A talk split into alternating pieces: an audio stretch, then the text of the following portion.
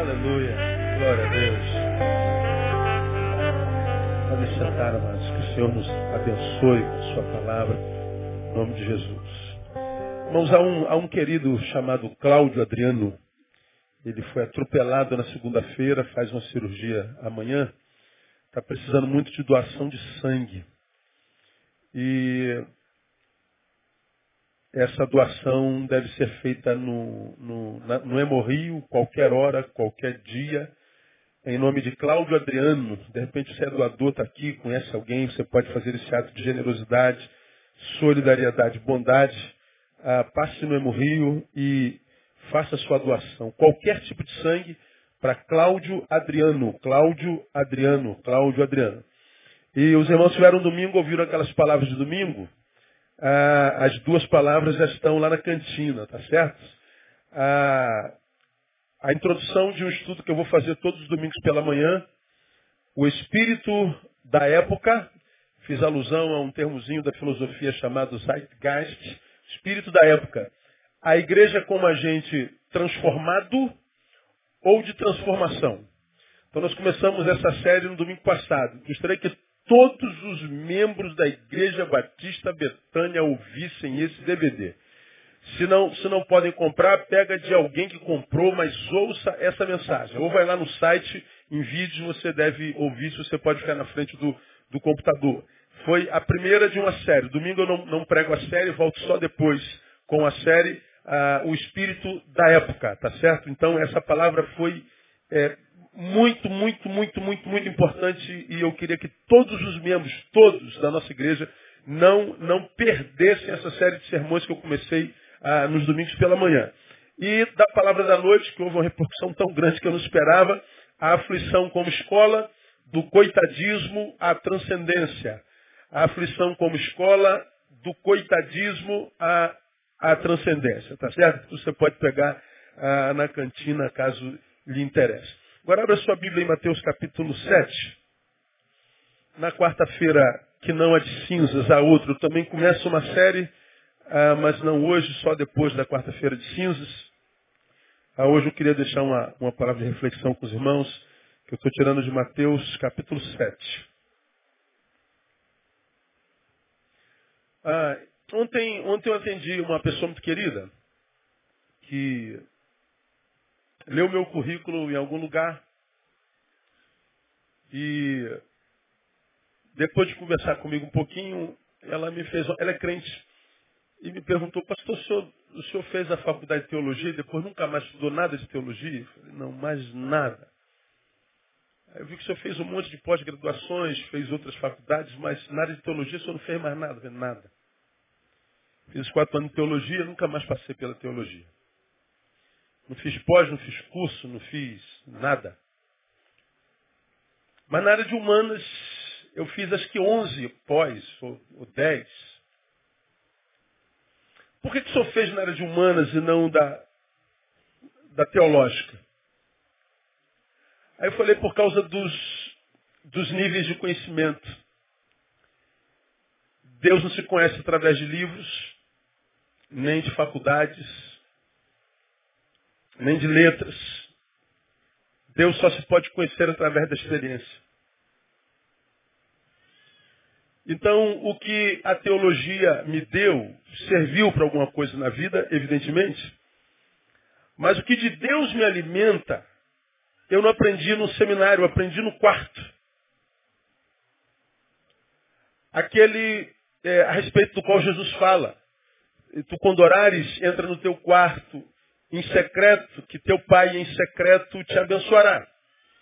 Jesus fala de um quarto, como você já me ouviu pregando aqui, de um, de um, de um ser, de uma, de uma pessoa, que porque teve uma experiência real com o Cristo de Deus, conheceu o Deus desse Cristo, e por causa dessa experiência, desse conhecimento, ah, se aprofunda na palavra desse Deus que enviou o seu Cristo.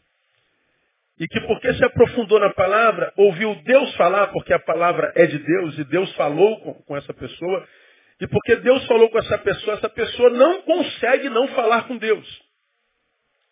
E como é que se fala com Deus? Jesus ensina no quarto em secreto. Ora, se o lugar de eu falar com Deus é no quarto, o que, que eu faço na igreja? Bom, na igreja eu comungo. Oramos na igreja? Oramos. Adoramos na igreja? Adoramos. Mas eu não preciso vir à igreja para adorar. Eu não preciso vir à igreja para orar. Eu venho na igreja. Portanto, mais do que para, para me encontrar com Deus, para me encontrar com os irmãos.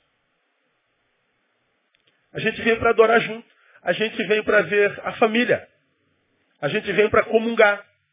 A gente vem para praticar é, por um período de duas horas, um pouquinho mais, um pouquinho menos, o que o Salmo diz, ó quão bom e quão suave, quão maravilhoso é que os irmãos vivam em união. A gente vem para unir, a gente vem para compartilhar. A gente vem para desenvolver aquela sensação de pertencimento, de pertença, eu pertenço. Esse é o corpo de Cristo no qual eu congrego, do qual eu faço parte. Então, igreja é o lugar dessa, dessa congregação, dessa comunhão, dessa coinonia. É o lugar em que o corpo esquartejado de Jesus, que nós somos durante a semana, somos individualmente membros do corpo, então cada membro está num canto. O culto é quando o corpo reúne todos os membros. A gente transcende o esquartejamento que nós somos durante a semana, não é? E aí o cabeça que é Cristo acopla e o seu sangue corre na nossa veia, louvado seja o nome do Senhor. Igreja é lugar de comunhão, mas de experiência com Deus é no quarto.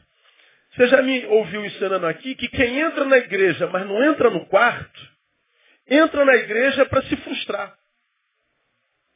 Então, aquele que entra na igreja porque ama a palavra de Deus, mas que não entra no quarto para que Deus ouça a tua palavra, vive uma relação pela metade. Relações pela metade não podem ser bem-sucedidas. Vamos imaginar que, que a partir de hoje, diga assim, meu amor, a partir de hoje eu vou ser só metade fiel até você.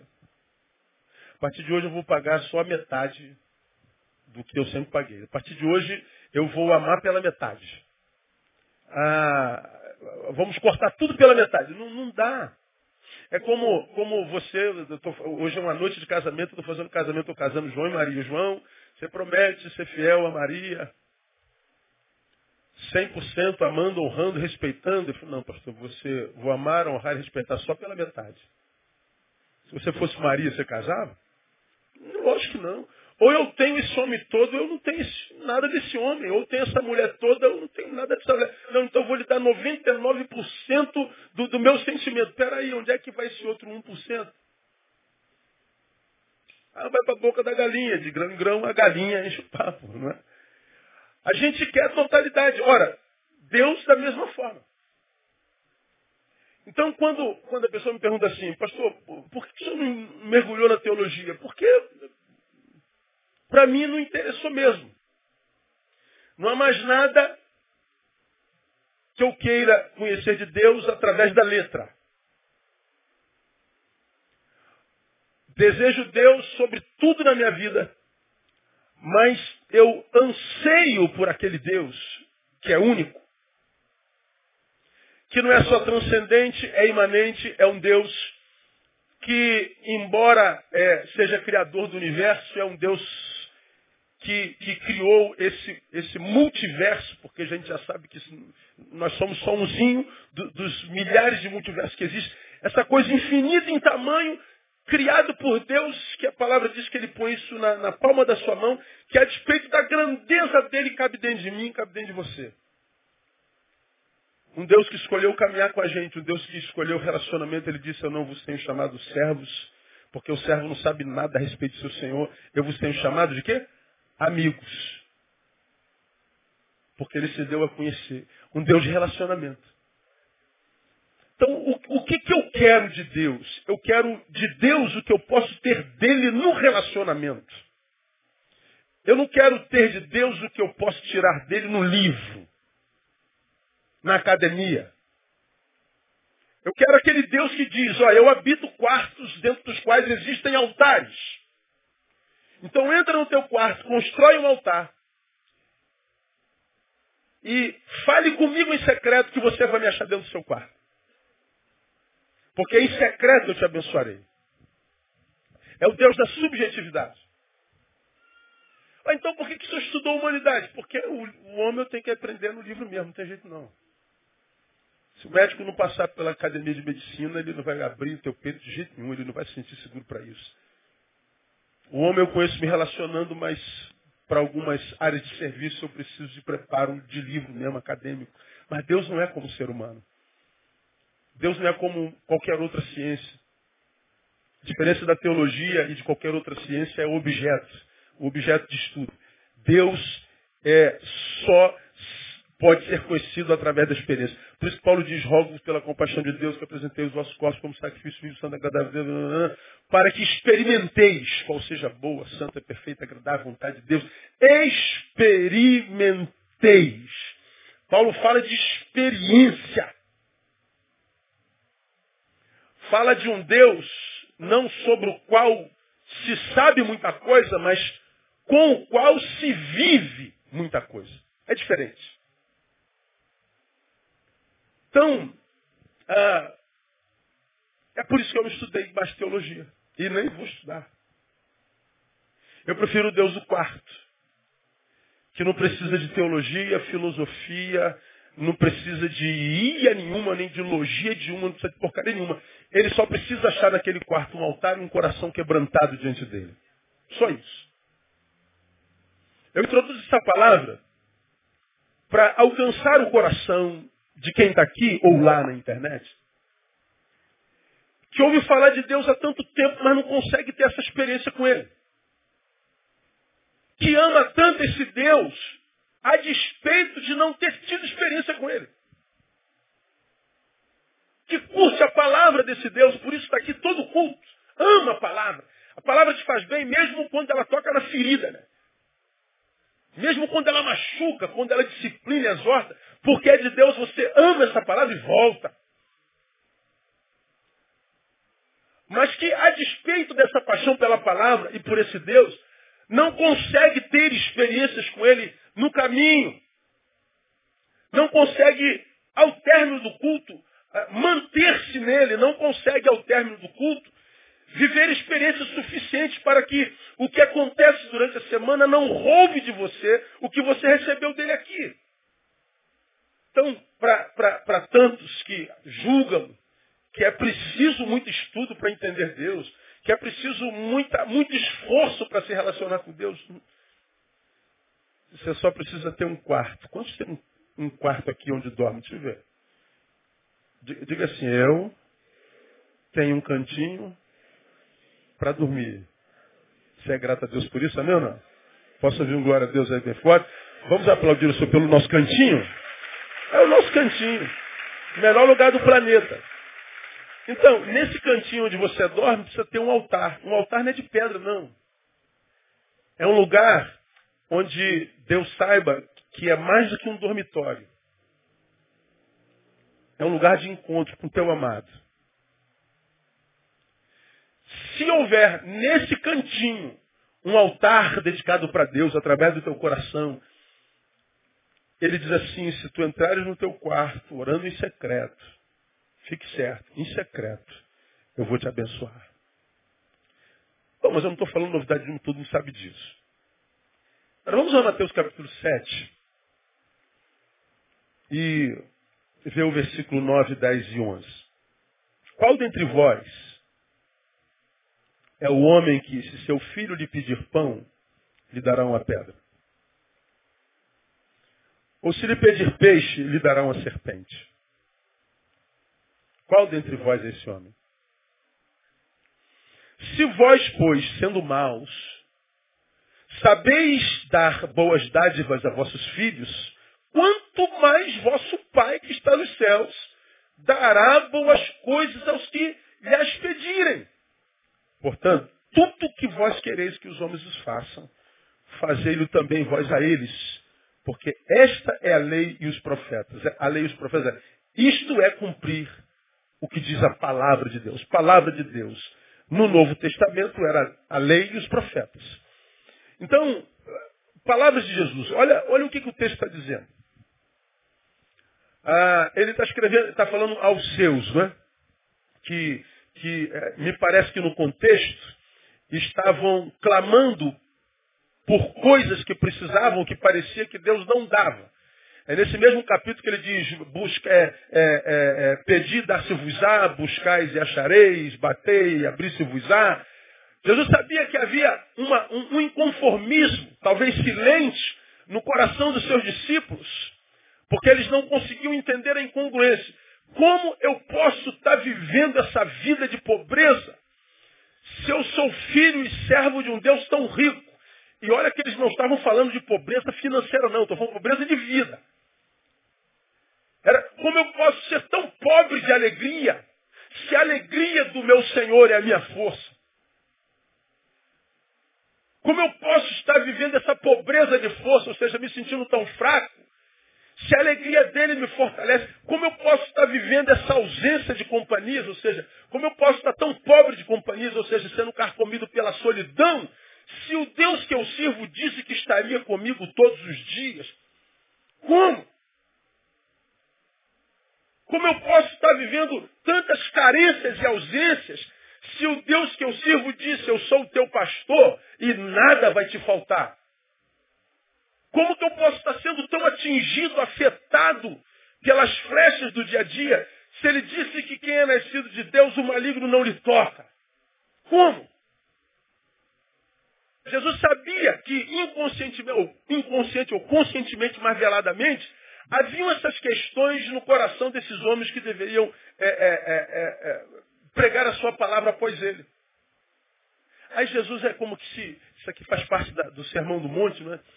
Jesus se senta com eles como discernindo os corações e fala assim, gente, pensem comigo, vocês conseguem imaginar um pai que tem um filhotinho, o primeiro filhote, sonhado, desejado, fruto do seu amor, extensão de si mesmo. Que diz assim, pai, me dá um pedacinho desse pão aí e vai dar uma pedra. Você imagina um pai de, de, de, que, que, um filho pede peixe e dá uma serpente? Você imagina um pai? Não, Jesus, de jeito nenhum, o pai não faz isso, o pai que presta não faz, né? Pois é. Quanto mais o nosso Pai que está no céu vai dar coisas boas a vocês. Que dúvida é essa? Porque esse medo com relação à provisão futura. Ora, é fácil de responder essa pergunta. Quando é que nós temos medo com relação à provisão futura? Ora, quando nós não tivemos provisão em algum momento do passado.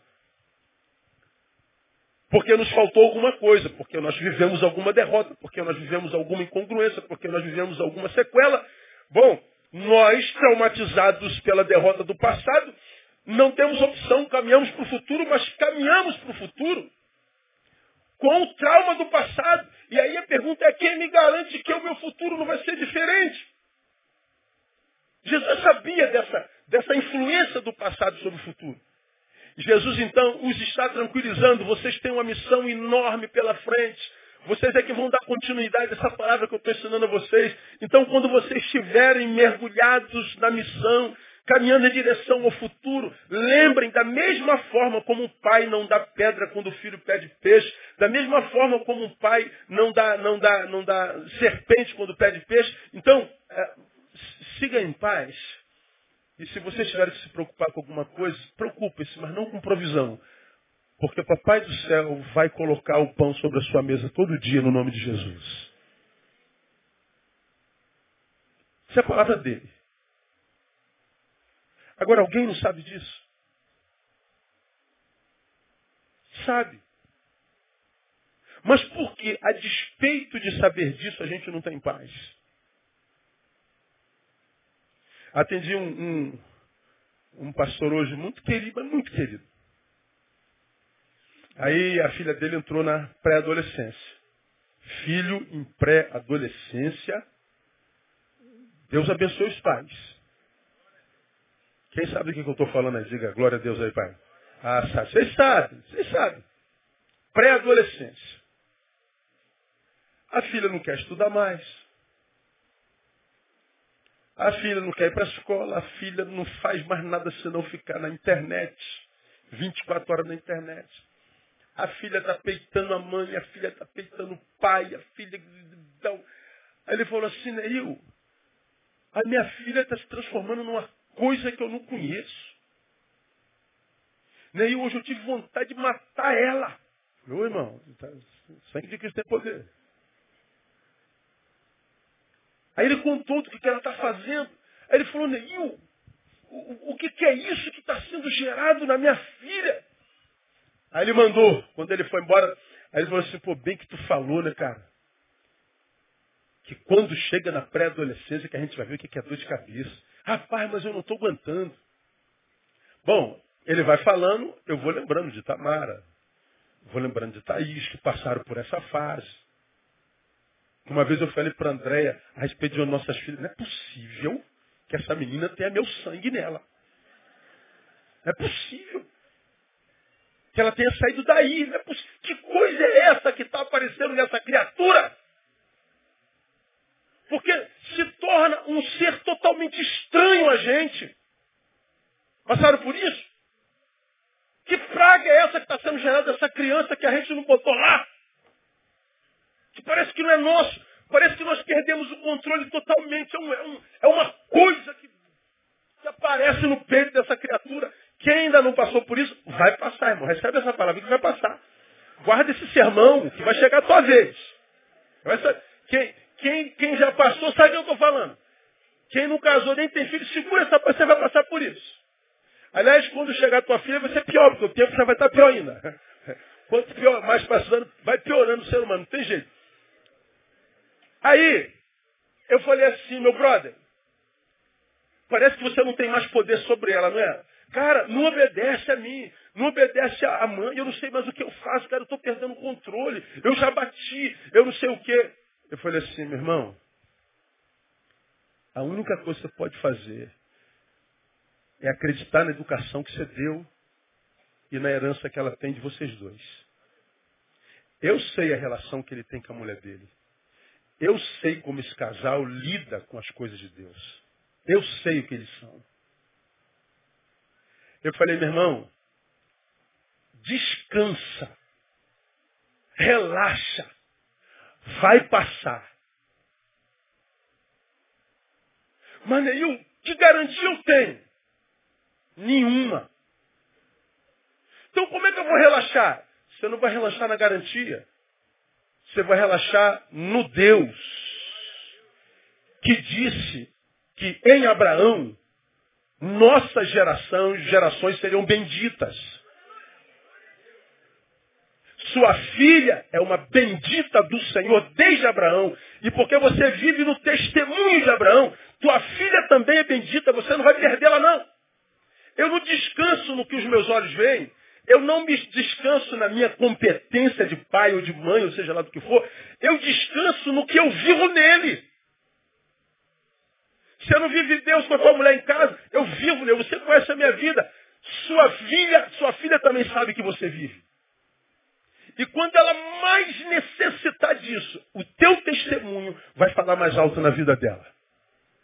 o problema do pré-adolescente é porque não sente dor, né, irmão? Pré-adolescente não lava porcaria nenhuma, não compra nem a calcinha que veste.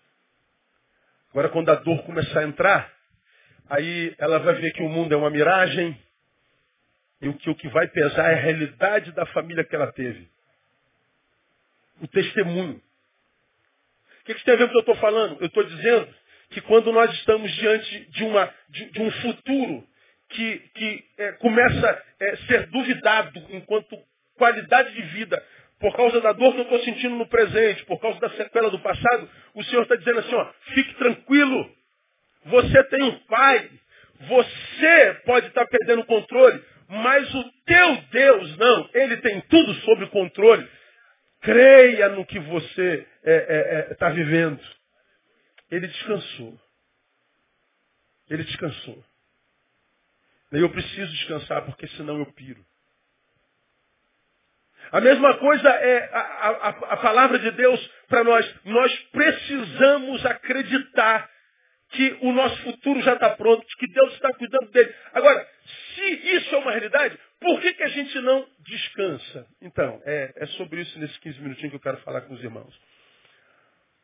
Por causa da nossa essência. Nesse texto, Jesus tranquiliza seus filhos com relação às coisas da vida e diz: seu futuro está pronto. Isso é fé, você se lembra da definição de fé que eu dou. Fé é a certeza no presente de que o futuro já está pronto. E que por causa disso, já celebra como que se passado fosse. Não é o que diz Hebreus capítulo 11? Fé é a certeza das coisas que se não veem. Ou seja, como eu posso ter certeza de uma coisa que não vejo? Pela fé. É a certeza de que o futuro já está pronto.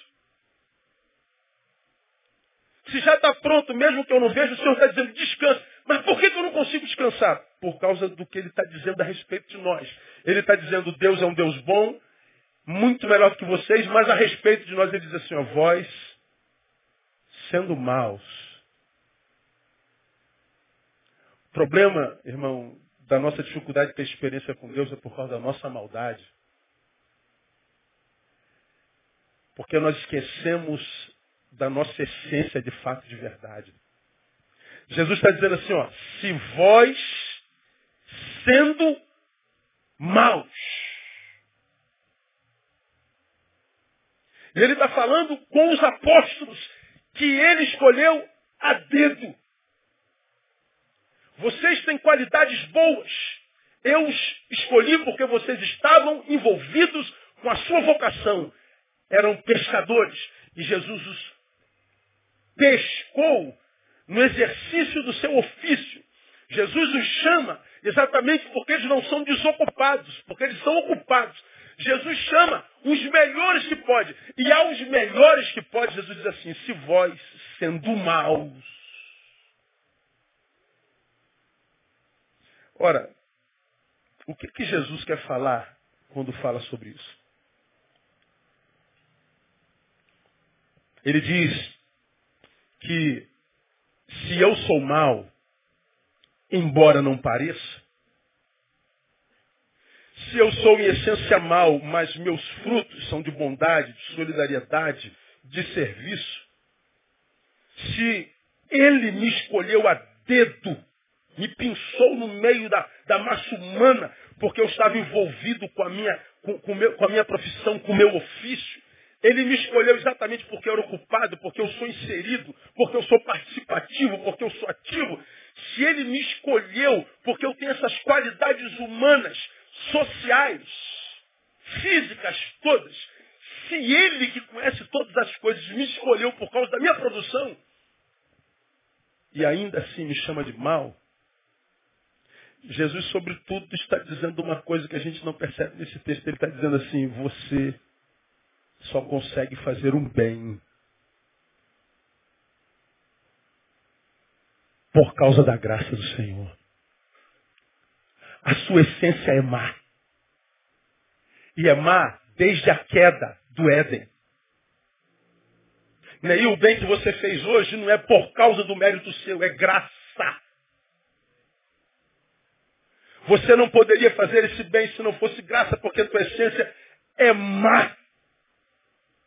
Eu ouço essa palavra, ela me incomoda, porque eu não consigo me ver como uma pessoa má.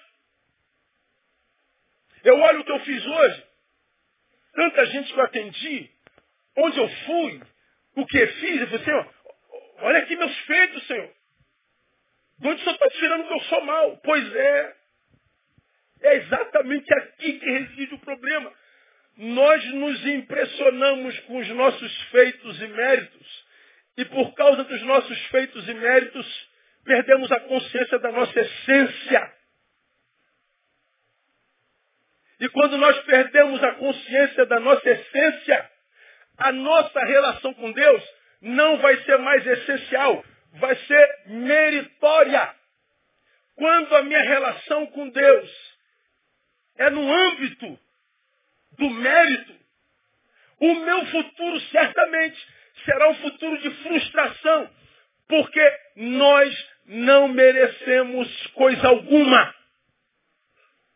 Não recebemos essa palavra com facilidade, porque na nossa produção boa, nos comparamos com aqueles que produzem maldade e dizemos, mal esse cara que deu cabeçada no, no, no, cachorro, pastor. Mal esse cara que espancou a mulher, pastor. Mal foi essa, esse, esse jovem que esquartejou a sua avó, pastor. Eu não. Pois é. A prática de nós dois é diferente. Mas o Senhor está dizendo na essência é a mesma. Essa palavra não é fácil de engolir, irmãos. Eu não engoli essa palavra fácil. O Senhor diz, vós sois maus. A essência de vocês é má. E mesmo sendo maus, vocês sabem dar boas dádivas aos vossos filhos. O mal produzindo o bem. O mal que produz bem é o mal alcançado por um milagre. O mal que produz bem é o mal que não produz a partir da sua natureza.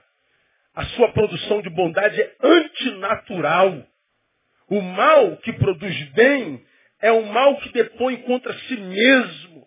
O mal que produz bem é o mal alcançado pela graça do Senhor. Ele é um milagre. Bom, se eu sei que o bom pai que eu sou, se eu sei que o bom marido que eu sou, se eu sei que o bom amigo do Alisson que eu sou, se eu sei que o bom pastor que eu sou, se eu sei que o bom cidadão que eu sou, se eu sei que tudo de bom que é em mim, que eu tenho e sou, não é produto da minha essência, bom, eu preciso entender que quando eu entro nesse quarto que eu falei para você que tem que ter um altar, eu não posso entrar com a carcaça do pai que eu sou. Eu não posso entrar com a carcaça do cidadão que eu sou, do marido que eu sou, do filântropo que eu sou, do pastor que eu sou. Eu entro na qualidade de quem se enxerga. Senhor, eu sei que tudo isso que eu produzo só produzo por tua graça, mas aqui no quarto está o homem mau. Aqui no quarto está aquele que a minha esposa não vê e nem conhece. Aqui no quarto não está o pastor da igreja Batista Betânia. Está aquele que as ovelhas nem imaginam que habita ele. Ou que o habita.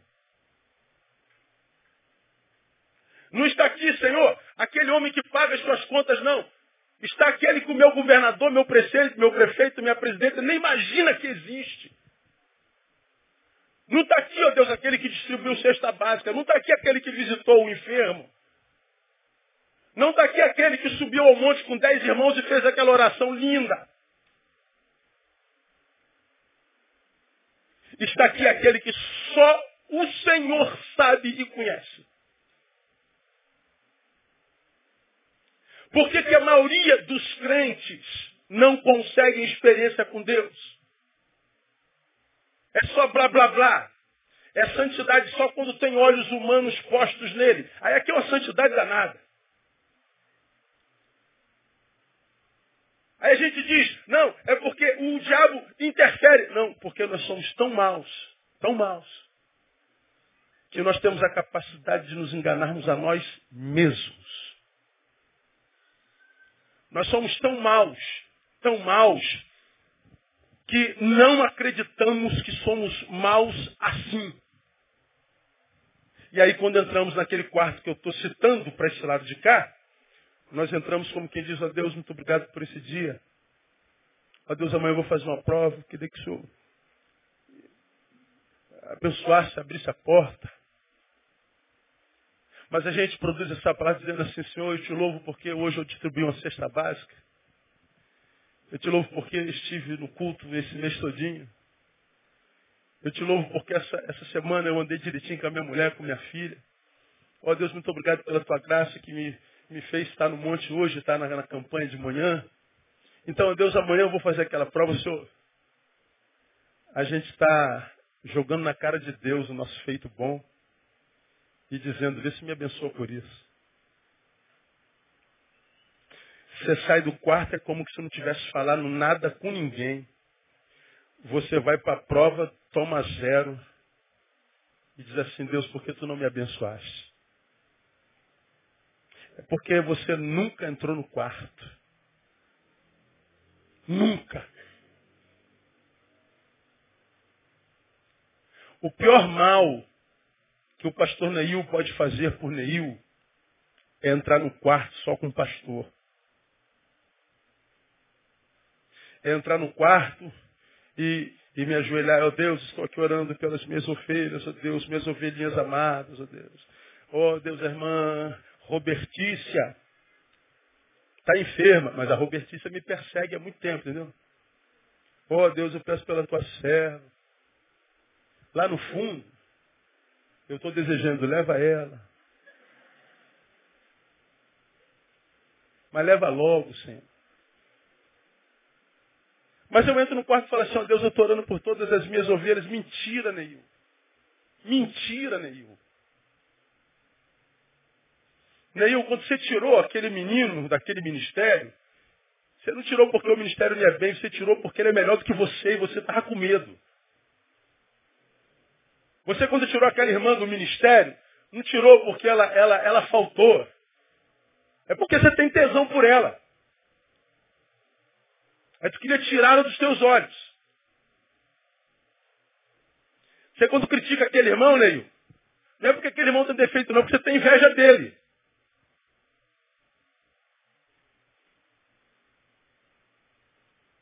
Você quando diz, eu discordo disso, eu discordo daquilo, mas é sempre quando o assunto tem aquela pessoa. O problema não está na coisa, na concordância, na discordância, mas é a tua implicância com ele, Neil. Ora, nós temos essa, é, é, esses papéis que são confundidos nas nossas relações, que nós acabamos levando para o nosso quarto, se é que é quarto. Agora, meu irmão, escuta o que eu vou lhe falar. Quem deseja experiência com Deus tem que entrar no quarto de fato com aquilo que sabe ser e que é diante de um Deus para quem ou para o qual não há nada oculto. Nada. Não há como levar mérito para o quarto. Não há como levar título para o quarto. Não há como levar obra para o quarto, esperando achar o Deus do quarto. Porque fazer isso é enganarmos a nós mesmos. E, sobretudo, é desrespeitar a inteligência de Deus. E é por isso que a grande parte dos crentes não tem experiências com Deus. Porque acha que Deus se impressiona com as nossas produções, quando Ele sabe que as nossas produções só são desenvolvidas por causa da graça dele em nós, porque em essência nós somos maus. Aí eu volto lá para trás. Estou terminando. Minha vida inteira na igreja, eu ouvi dizer que o diabo é o inimigo das nossas almas. Inimigo das nossas almas de nossas almas. De nossas almas. De nossas almas. Inimigo das nossas almas, inimigo das nossas almas, inimigo das nossas almas. Inimigo das nossas almas, inimigo das nossas almas. E toda vez que a gente fala de, de, de batalha espiritual, a gente está batalhando sempre contra o diabo.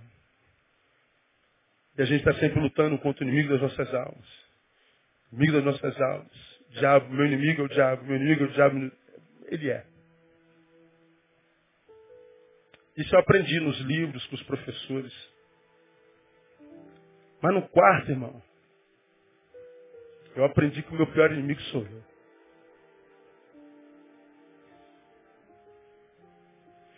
Eu aprendi no quarto quanto eu posso ser dissimulado. Eu aprendi no quarto quanto eu posso ser hipócrita. Eu aprendi no quarto quanto eu posso ser mentiroso.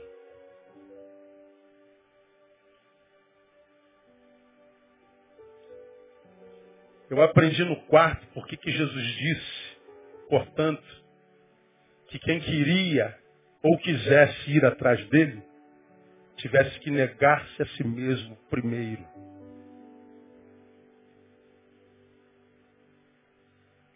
Ele falou, se você não se negar esse farsante que habita, qualquer um de vocês vai atrapalhar a nossa relação. Aí você vai ter aplauso dos homens. Mas de Deus você vai ter lágrimas. Você vai ser bajulado pelos homens, mas de Deus você vai ter indiferença. Reprovação. Negue-se a si mesmo. Só é uma realidade porque ele sabia o quanto nós somos capazes de dissimulação. O quanto nossa relação com ele podia ser meritória. O quanto nossa relação com ele não seria baseado na graça, ou seja, favor imerecido. Por causa da nossa essência amar desde o pecado. E se a gente permanece acima, a gente permanece como frequentador de templo. A gente permanece sal insípido, sem poder de transformação, de influência. Passando pela vida sem que a vida tome conhecimento de nós. A gente vai envelhecendo, olha para trás, não tem construção nenhuma, não tem feito nenhum. Não, não, a gente não vê em, em gente a nossa marca. A gente não vê na história a nossa digital. A gente não vê na história a nossa construção. Vamos envelhecendo e vamos tendo a sensação de que a vida não valeu a pena e não valeu porque a gente não tem a nossa digital em lugar nenhum.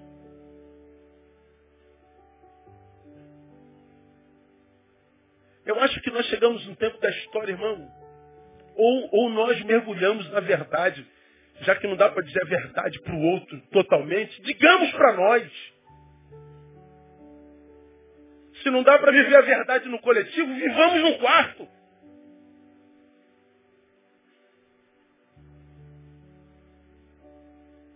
Se não dá para contar a verdade para o outro, conte para si mesmo. Na presença de Deus. E você vai ver que a graça de Deus ela, ela se torna muito mais poderosa em nós quando essa graça encontra em nós não produções de santidade, mas encontra em nós verdade. Porque ele está dizendo que, mesmo sendo mal, eu posso dar pão. Mesmo sendo mal, eu posso dar peixe. Mesmo sendo mal, eu posso ser uma bênção. Ou seja, eu estou transcendendo a minha essência. Mesmo sendo um farsante. Faço por causa de vocês, não por causa do faminto. Faço por causa da honra que vou ter, não, não pelo prazer de servir. Faço por minha causa e não por ele. Agora, quando, quando diante de Deus eu me rasgo minhas vestes, eu me desnudo, eu me revelo, eu ponho para Deus o, o podre que é, mesmo eu tenho vergonha de tocar. Você vai ver que o teu Deus é muito mais do que você imagina. E você vai ver, irmão, que para amar um ser como eu e você, só se for Deus mesmo.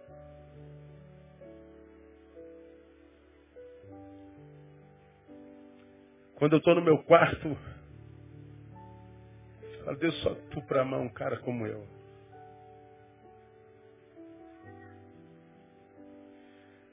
Quando eu olho, como eu falei na gotinha de sabedoria desse homem que bateu no cachorro, eu falo, Deus, eu sou da mesma raça desse homem.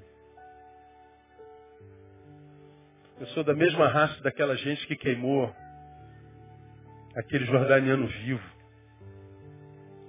Somos da mesma raça dos radicais islâmicos que estão decapitando crianças. Ontem o pastor Lidoval perguntou se eu vi um vídeo. Mostraram para ele. Que vídeo? De crianças que eram vendidas pelos radicais para serem usadas como, como escravas sexuais. O que, que eles estão fazendo? Cortando os braços das crianças, cortando as pernas no joelho, arrancam os dentes, botam um, um aparelho para a boca ficar aberta, e todos vão usando a menina sexualmente, a colocam em cima de um banco, de quadros e ficam usando-a. Está no vídeo, esse produto tem validade de um ano, depois de um ano eles matam. Eu falei, não, não quero ver esse vídeo, cara, você está louco, não quero ver não. Eu não durmo mais. Eu vou para o quarto e falo, esse homem que faz isso sou eu. Ele é humano. Ele é você. Não, pastor, eu, eu não. Pois é. Por que você não e ele sim? Porque você diz, eu sou melhor do que ele. Aí é que está o nosso, nosso engano, irmão. Nós somos da mesma raça, a humana. Somos da mesma laia. Somos, somos tão ruins quanto. É só fazer isso com a sua filha que você vai ver o monstro que aparece aí dentro. Faça com a sua mãe e você vai ver o monstro que habita aí dentro. Lembra de alguns pensamentos e desejos diante de uma imagem de injustiça que brota em você. Já teve vontade de matar alguém? Não adianta entrar no quarto, irmão. Fala, ó Deus, graças te dou porque eu não sou como esses pecadores. Graças te dou porque eu não sou radical islâmico, sou cristão. Mas você pode dizer, Deus, eu sei que tu vês em mim o mesmo que há neles. Tem misericórdia de mim, para que eu não me deforme ao ponto de chegar ao ponto de me parecer com eles. Quando a gente entra no quarto e tira toda a carcaça de bondade, de santidade, as nossas orações pseudo-pentecostais, com vozes tremidas, aleluia. Oh, Deus.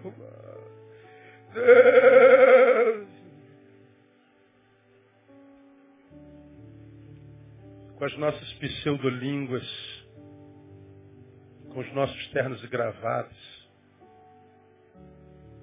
com as nossas autoridades sobre demônios, com a nossa idiotice. Enquanto a gente não entrar no quarto, irmão, quebrantado, com vergonha de ser quem a gente é na essência. E dizer, Deus, esse, esse cara famoso no Brasil, que todo mundo gosta de ouvir, ele só existe para aquela gente que sabe disso. Nunca me permita me ver como eles me veem. Eu não sou nada disso. Mas sabe o que é lindo? é que o nosso Deus nos ensina que há, não há lugar nenhum na Bíblia que diz que a gente deve ser perfeito. Aí alguém diz, não, ele disse a, a, a, a Abraão, anda em minha presença e ser perfeito. Foi uma palavra Abraão e a perfeição era sobre a missão que ele iria cumprir. Porque Deus sabe que não tem como ser caído, ser perfeito.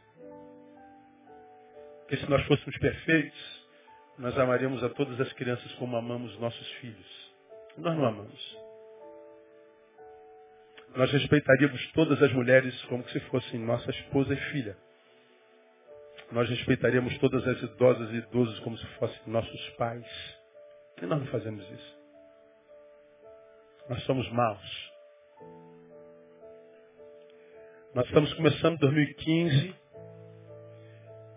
e no meu quarto tem dito ao Senhor Deus que esse ano seja um ano no qual muitas das minhas ovelhas têm profundas experiências contigo.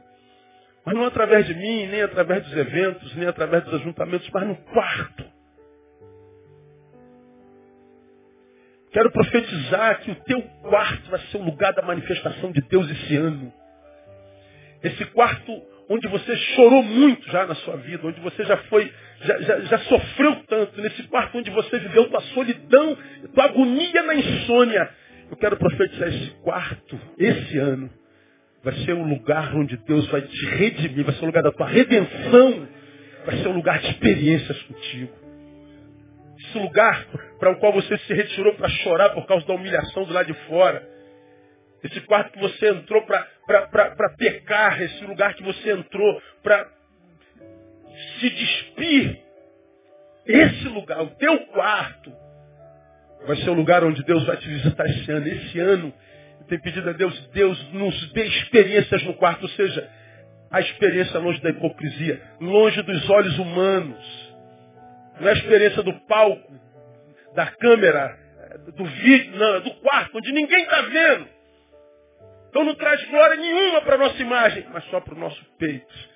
E quando você se, se desnudar em verdade, dizendo que, que você é em essência, você vai ver que Deus não se escandaliza com as nossas fraquezas, Ele já sabia que a gente é.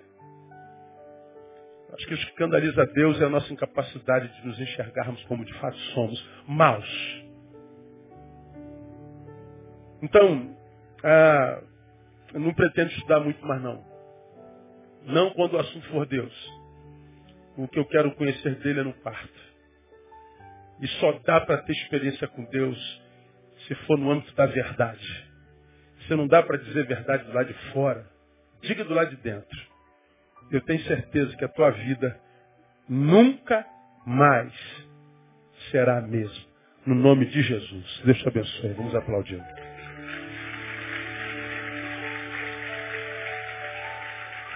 Sai em pé.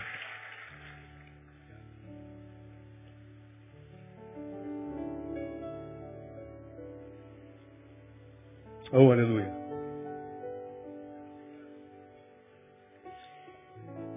Ó Deus, nós já aprendemos que tu não te relacionas com esse ser que nós somos na coletividade. Tu és um Deus que se relaciona com aquele ser que a gente é quando não tem ninguém olhando para nós. Tu és um Deus que não se impressiona com a nossa bela voz quando adoramos e nem com a capacidade que temos de concatenar ideias num bonito sermão. Tu não és Deus que se impressiona com a nossa indumentária, com a nossa pretensa bondade, generosidade, solidariedade. Tu, tu não és Deus disso. Quem se impressiona com isso são os homens, tu não. A única coisa que te impressiona, diz a tua palavra, é um coração quebrantado. Esse tu não desprezas, diz o Senhor. Por isso, ó Deus, tu sabes como cada um de nós ouviu essa palavra hoje. Uma palavra esquisita, diferente. Mas, ó Deus, aqueles que a ouviram através do teu Espírito Santo, eu te peço que se não há ainda, que a partir desta noite ele construa um altar de comunhão contigo no seu quarto. Que o quarto do teu filho seja mais do que um dormitório, seja um lugar de adoração. E que neste lugar de adoração, na intimidade do quarto de cada um de nós, nós possamos secretamente falar ao Senhor, para que secretamente o Senhor fale conosco. Que 2015, ó Deus, seja um ano de experiências contigo. Seja um ano de, de, de, de profundas experiências contigo. Tu sabes, ó Deus, o que vai dentro do coração de cada um de nós. Queremos um ano, ó Deus, que não impressione absolutamente ninguém, senão só o Senhor. Queremos um ano, ó Deus, que, que, que não gere honra a absolutamente ninguém, senão só o teu nome. Queremos um ano, ó Deus, de verdade, o um ano da verdade. Ajuda-nos a viver a verdade, nem que seja no íntimo. Que nós não mintamos para nós. Que nós não permitamos que o impostor ou os impostores que nos habitam rejam nosso relacionamento contigo. Não, Deus. Ajuda-nos a viver experiências reais contigo no nome de Jesus. Porque nós queremos, ó Deus, sermos levados a, a níveis mais profundos de experiências contigo mesmo. Muito obrigado por essa noite, por essa palavra. Estamos na semana do carnaval, Deus. Guarda o nosso país nesses dias maus. Guarda nossos filhos. Quantos certamente são alvos do diabo nesse tempo? Quantos casamentos acabam? Quanta gente infectada por vírus malignos, quanta promiscuidade, quanta obra das trevas, quantas sequelas irreparáveis por causa de quatro dias. Guarda teus filhos, guarda nossa casa, guarda nosso país. Os que vão se retirar, ó Deus, guarda-os na estrada, que eles cheguem em paz e voltem em paz que descansem, sejam livres das balas perdidas, dos homens maus e malignos, de toda sorte de, de mal, de toda seta que voe de dia e de noite. Nós abençoamos o teu povo para esse tempo de carne, que eles vivam no espírito, que nós vivemos no, vivamos no espírito. Leva-nos para os nossos lares, pedimos, debaixo da tua proteção e do poder do nome de Jesus, que é no nome de quem oramos. Amém. Glória a Deus. Deus abençoe os irmãos, vamos aplaudir o Senhor. Domingo eu estou aqui às 10 horas e aguardo você. Não se dar um abraço no teu irmão.